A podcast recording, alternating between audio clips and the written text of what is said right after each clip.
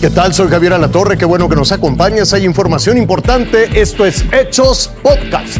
Yo soy Carolina Rocha y nos vamos directo a las destacadas. Se cumplen cinco días de la tragedia ocurrida en, un tramo de la línea 12 del metro. El número de fallecidos incrementó y esta mañana la jefa de gobierno habló sobre el proceso de indemnización para los deudos. Por eso voy contigo, mi querido Irving Pineda.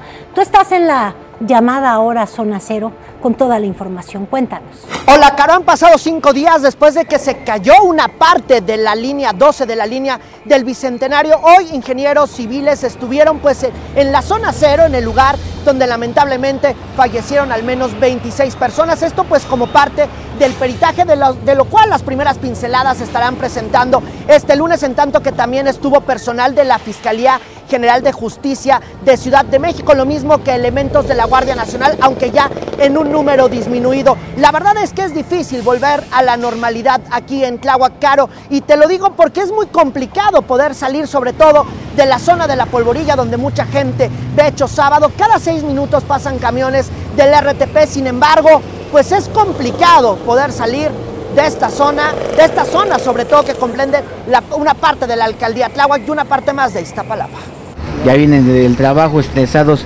y luego tres horas y media de camino. Me imagino. Sí, cuando en el metro se hacían 45 o 50 minutos.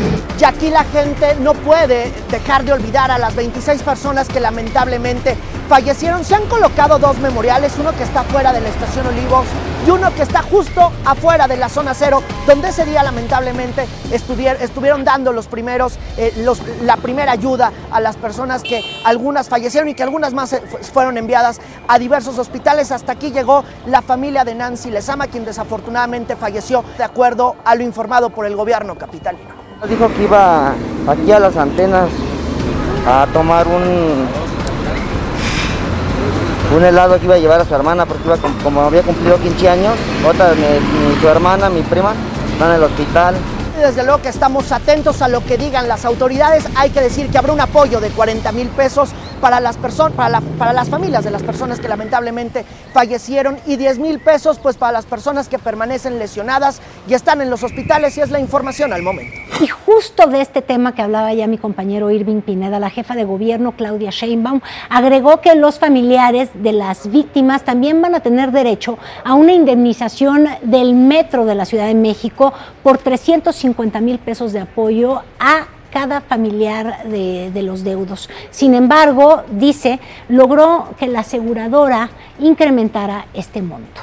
El metro formalmente en su eh, póliza tenía un apoyo de 350 mil pesos por deuda. Se le solicitó al seguro, a partir pues de un proceso, de que este monto era muy pequeño y que tenía que elevarse y hasta el momento el trabajo que se ha logrado en este proceso de conciliación es que al menos será eh, de 650 mil pesos.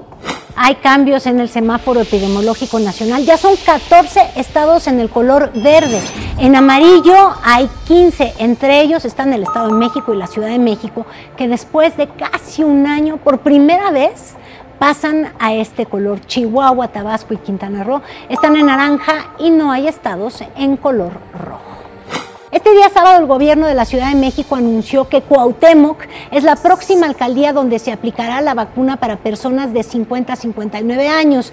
Entre el martes 11 y el sábado 15 de mayo se van a aplicar las primeras dosis de Pfizer BioNTech, la Biblioteca Vasconcelos y la Escuela Primaria Benito Juárez. Serán las sedes, el calendario es de acuerdo con la primera letra del apellido. Importante saber eso.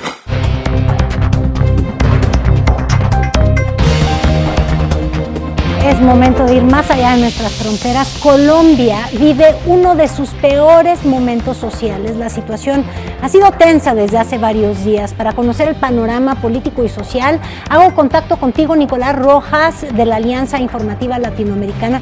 Por favor, cuéntanos qué está pasando ahora. Hola, cordial saludos de Colombia. Pues sigue siendo delicada la situación de orden público en el país. La noche del viernes en la ciudad de Cali varios ciudadanos reportaron que todavía se están presentando balaceras en algunos barrios.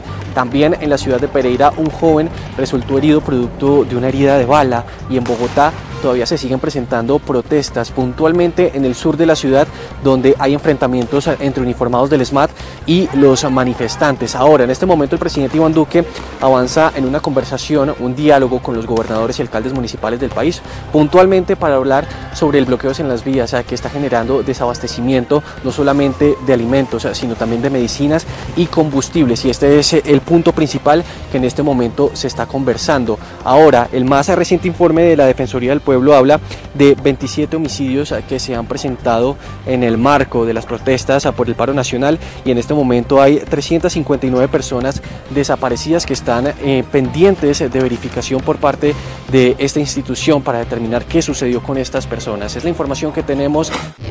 Te invito a que siga con nosotros mañana con detalles de más información que justo ahora está en desarrollo.